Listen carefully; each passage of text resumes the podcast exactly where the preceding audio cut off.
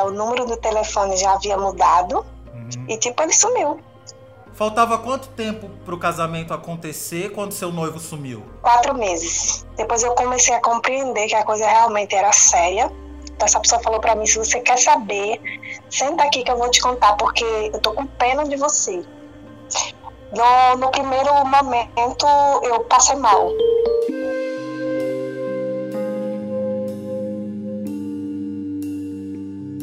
Faltando quatro meses pro casamento, tudo comprado já, o noivo da Maria simplesmente sumiu.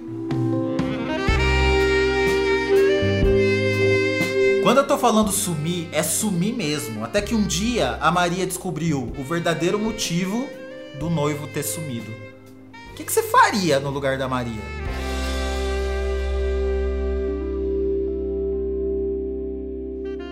Maria, quantos anos você tem? Eu tô com 30, vou fazer 35. Faltava quanto tempo pro casamento acontecer quando seu noivo sumiu?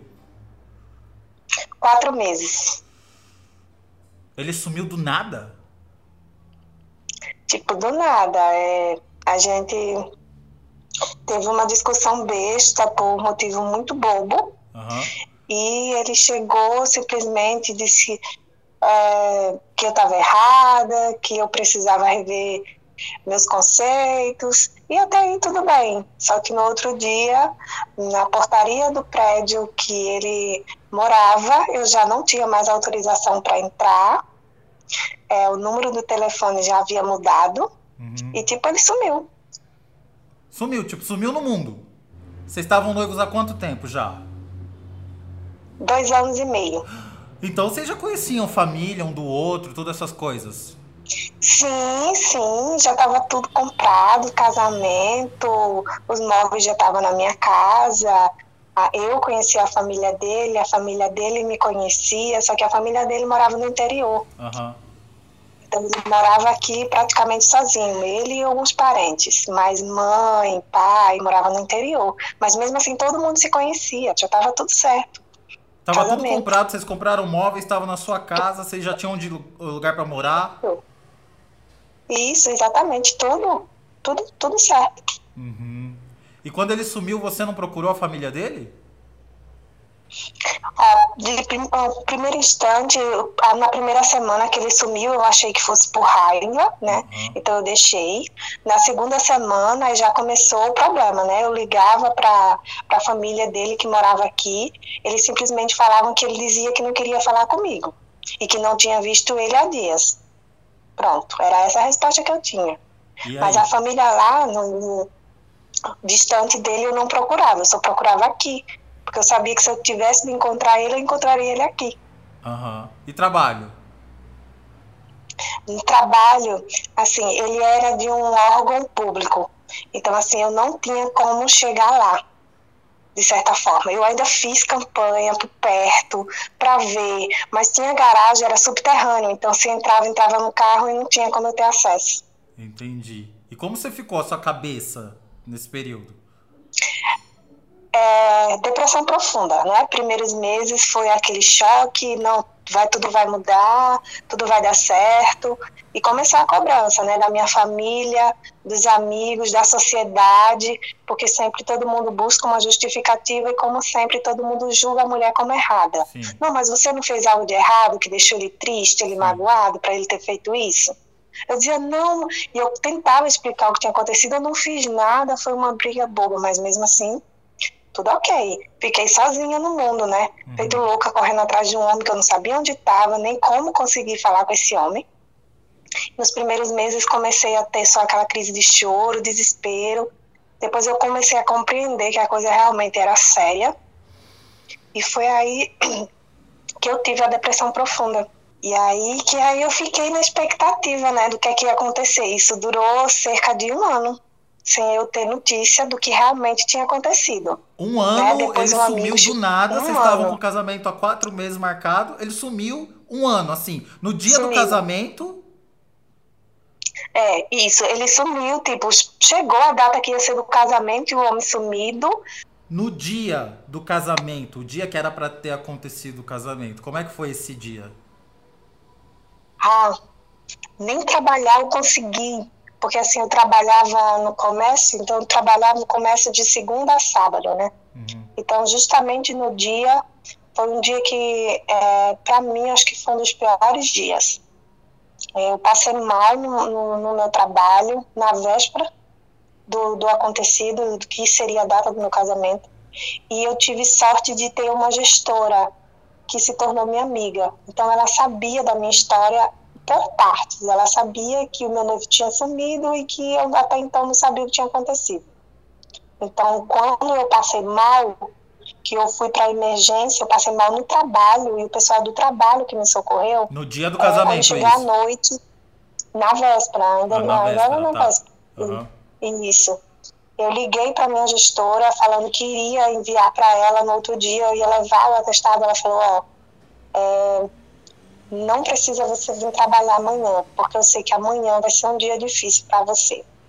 Uhum. Então eu fiquei em casa. Eu lembro que eu tomei remédio para dormir, vários, e não consegui.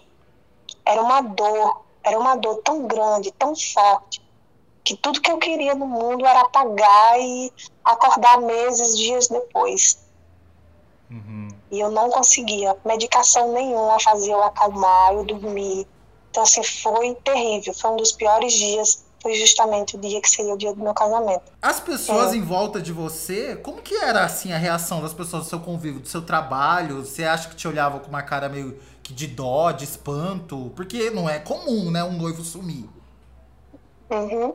A maioria das pessoas tratavam com dó. Primeiro, elas começaram a me julgar, né?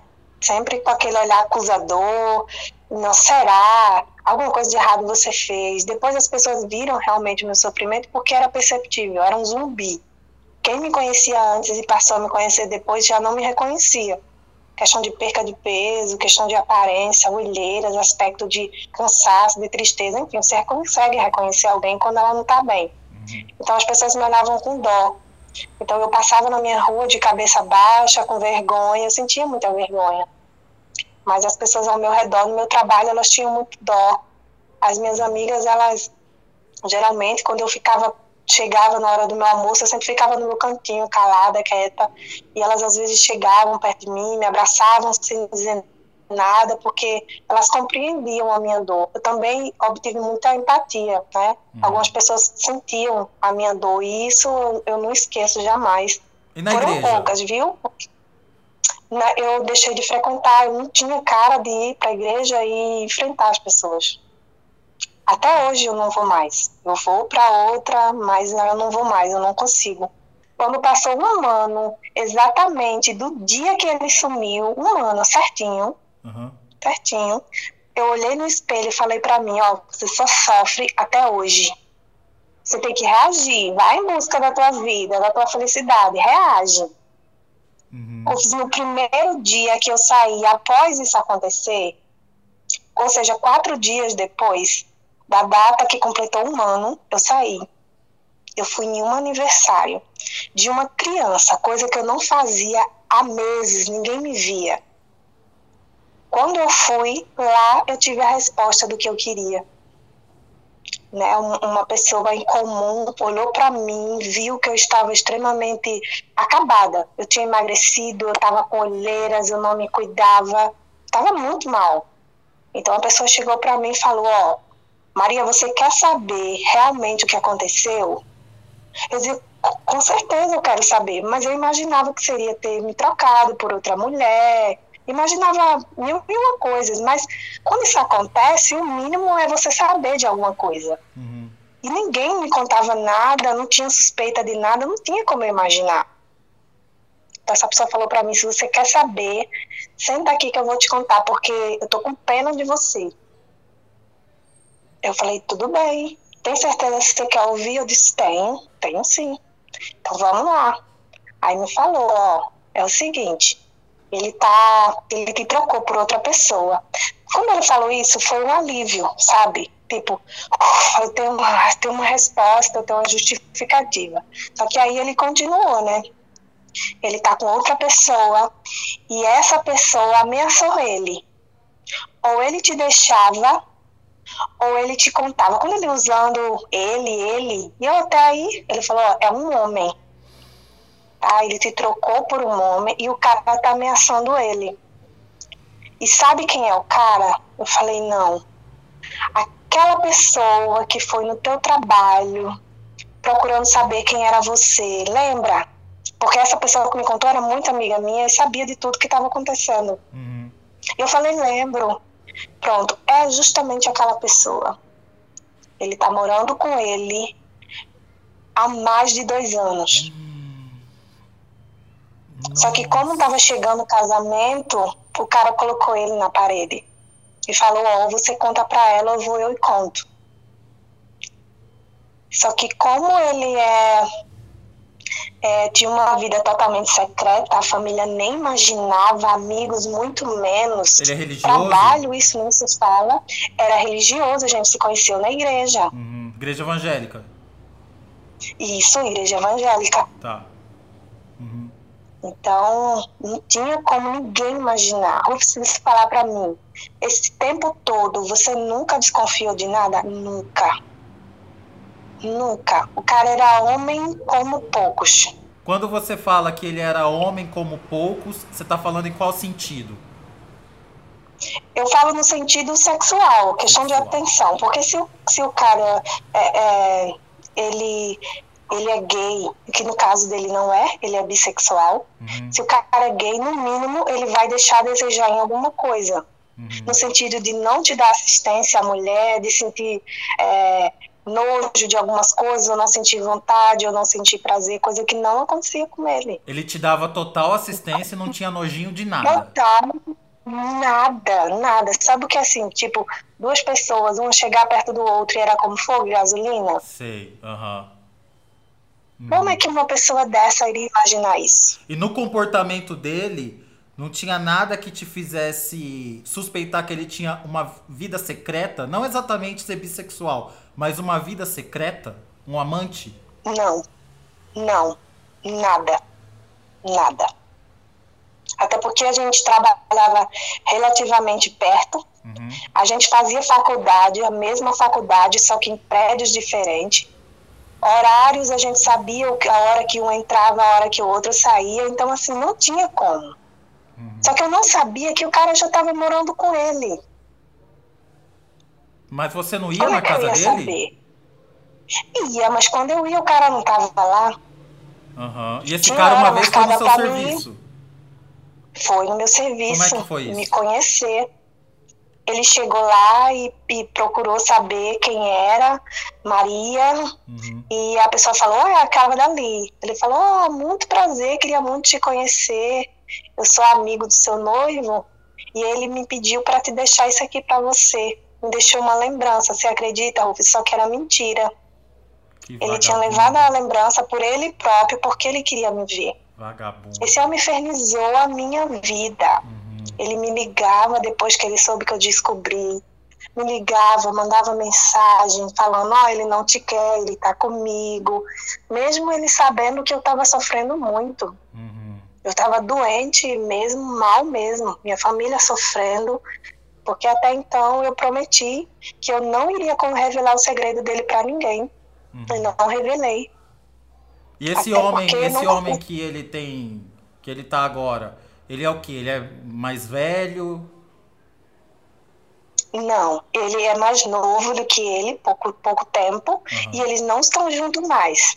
Depois que, que ele fez tudo isso, ele se sentiu extremamente culpado uhum. e deixou o cara.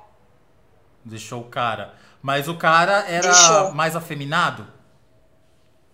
Não. Belíssimo, por sinal, viu?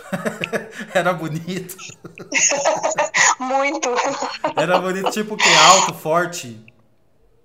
Alto, forte, malhado, corpo definido, não tinha quem dissesse. Uhum. E o seu ex também era Nada... bonitão assim? Era bonitão, mas tá acabadíssimo. Meio acabado. Que alegria. Que alegria. Mas era bonito, sim, era chamativo. Era alto, tinha presença. Onde ele passava, todo mundo olhava, porque ele tinha muita presença. Uhum. Não tem a mínima possibilidade do seu ex estava sendo sustentado por aquele cara. Não, não. Aliás, eu acho que era justamente ao contrário, porque meu ex tinha bem condição financeira. Ah, entendi. Tá, aham. Uhum. E qual foi sua reação a hora que a sua amiga te contou? O que, que você fez? No, no primeiro momento, eu passei mal. Eu quase que desmaiei, fui amparada por pessoas que estavam próximas, que já sabiam como é que eu estava sendo meus dias, porque, tipo, eu passava cinco dias em casa, um dia eu estava na emergência desmaiada porque eu não comia e nem dormia. Uhum. Então, assim, minha família já não aguentava mais, estava me socorrendo o tempo todo. Então, para ele seria só mais um. Uhum. Então, quando eu soube, é, eu ainda tirei forças de onde eu não tinha e eu reuni minha família. Minha família que eu digo são meu pai minha mãe. E eu falei, mãe, agora sim eu tenho uma resposta para te dar. Por que foi que o meu noivado acabou? E fui contei para eles. A reação dos meus pais foram cair no choro. Então eles passaram a entender o meu sofrimento e passaram a sofrer comigo de novo, agora com motivo, porque antes eu não tinha, agora eu tinha, uhum. né? Uhum. Então minha família sofreu muito, porque amava demais ele e jamais imaginaria que ele faria esse tipo de coisa comigo. Depois disso ele nunca te procurou? Procurou, hoje ele é meu amigo. Uhum. Como foi a primeira vez que ele te procurou? Ele falou o quê? A primeira coisa Aliás, o primeiro contato que a gente teve pós tudo isso foi por e-mail. Chegou um e-mail para mim dele perguntando se eu estava bem, como é que estavam as coisas, que ele soube que eu não estava bem. Eu não sei exatamente quanto tempo depois, é, agora eu não lembro quanto tempo depois foi que esse e-mail chegou para mim. Eu vim ver dias depois. Então, quando eu abri, que eu vi que era ele, minha base tremeu na, tremi na base mesmo. Então a primeira primeira coisa foi sentei, respondi o um e-mail falando para ele que eu precisava vê-lo, que eu precisava conversar com ele, que eu já sabia o que tinha acontecido e que agora eu precisava ouvir da boca dele o que realmente tinha se passado para ele ter feito isso. Uhum. E ele falou para você que aconteceu o quê? Ele simplesmente falou que é, as coisas não estavam dando mais certo, que por isso que ele resolveu sumir, porque se ele ficasse presente, ele não conseguiria levar as coisas adiante. Eu falei, então é meio contraditório, porque se você não está gostando mais da pessoa, se você não está se sentindo bem com uma pessoa, isso não te incomoda. Se ela está lá ou está cá, isso pouco se importa. Uhum. Mas a partir do momento que você some, isso quer dizer que isso te incomoda de alguma forma. Você sumiu por vergonha. Ele falou, vergonha de quê? Que ele não assume. Uhum. Ele não assume de forma alguma. Então ele disse que foi um tempo que ele precisou dar para ele processar o que estava acontecendo. E qual foi a reação dele a hora que você falou: "Não, mas eu sei que você estava namorando outro cara"? Ah, a reação foi: "Ah, eu vou processar, me prove quem foi que falou, me mostre prova, me diga, olhe. E eu fui contando, contando, contando, não dando nomes porque eu iria prejudicar a pessoa que me contou, mas eu fui montando as peças do quebra-cabeça. Uhum. Olha, quando isso aconteceu, lembra que eu liguei para você e fui montando o quebra-cabeça com ele. E ele falando, como sempre, que eu estava surtada, que eu estava louca. Mas eu acredito que na mente dele, o medo que dele era me contar e eu colocar a boca no trombone, uhum, né? Falar uhum. para todo mundo. Mesmo eu dizendo para ele que eu não faria isso, que eu não tinha esse direito, que era um problema dele e que ele teria que resolver, não cabia a mim condenar ele por isso que ele fez. Não condeno ele que tem a, a, a consciência dele é que vai castigá-lo como está castigando. Hum. Então eu não apedrejei ele, não. De forma alguma. Eu Mas acho que esse não, foi o meu... não ama mais ele? Não. Hoje eu consigo vê-lo como qualquer uma outra pessoa. Eu tenho dó. Uhum. Porque realmente dá pra ver que o cara tá sofrido. Você acha que ele assim, te usou como fachada para esconder a bissexualidade dele e te fez perder um tempo de vida precioso que você podia ter investido em outra pessoa? Mas eu acho que não. Eu acho que não. Eu acredito que a bissexualidade dele veio aflorar depois que ele entrou na faculdade. Porque até então ele vivia em um mundo pequeno, um mundo religioso, um menino que vivia da igreja para o trabalho, do trabalho para casa. A partir de então, ele passa em um concurso público, com um cargo que ganhava muito bem, e passa numa faculdade federal aqui do meu estado. Uhum. Então, assim, todo o círculo de amizade dele muda. Ele sai de onde ele morava, de um bairro simples, vai para um condomínio classe média alta, tudo nele passa a mudar.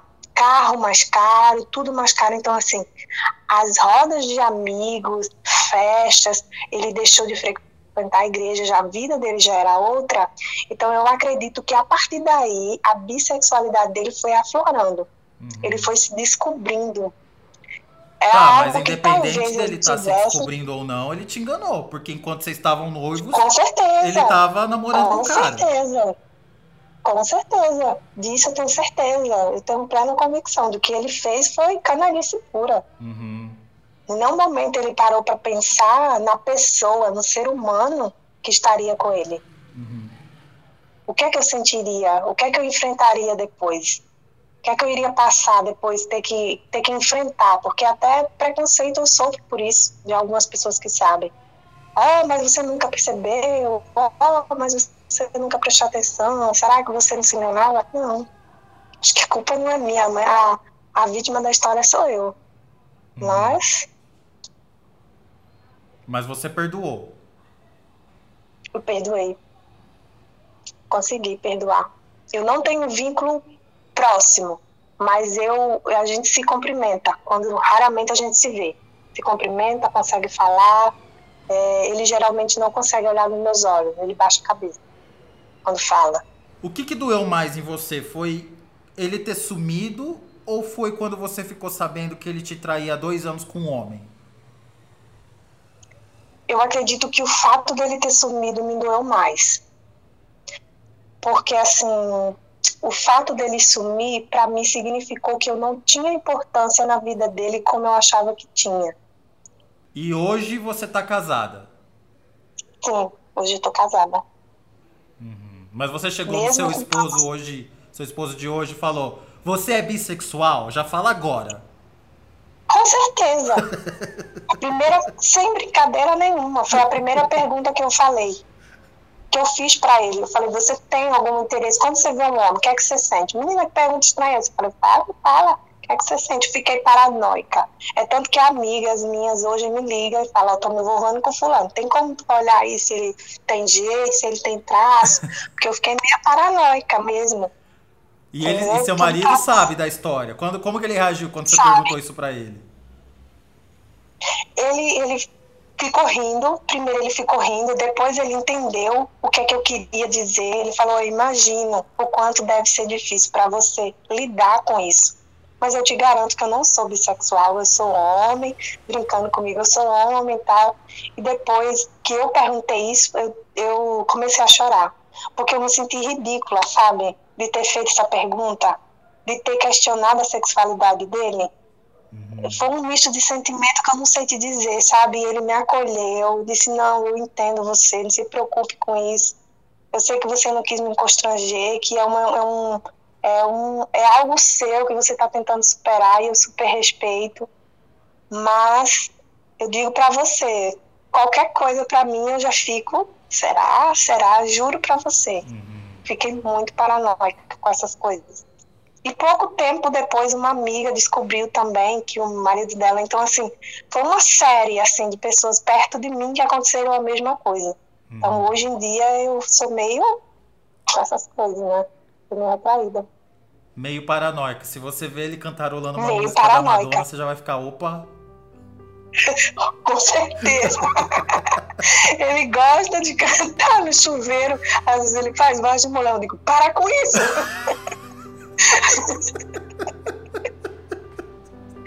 oh, minha filha não tá fazendo nada, mas eu não gosto. Olha, gata, se não for Madonna, tudo bem, mas se for Madonna. Hum... Tem alguma coisa. alguma coisa tem.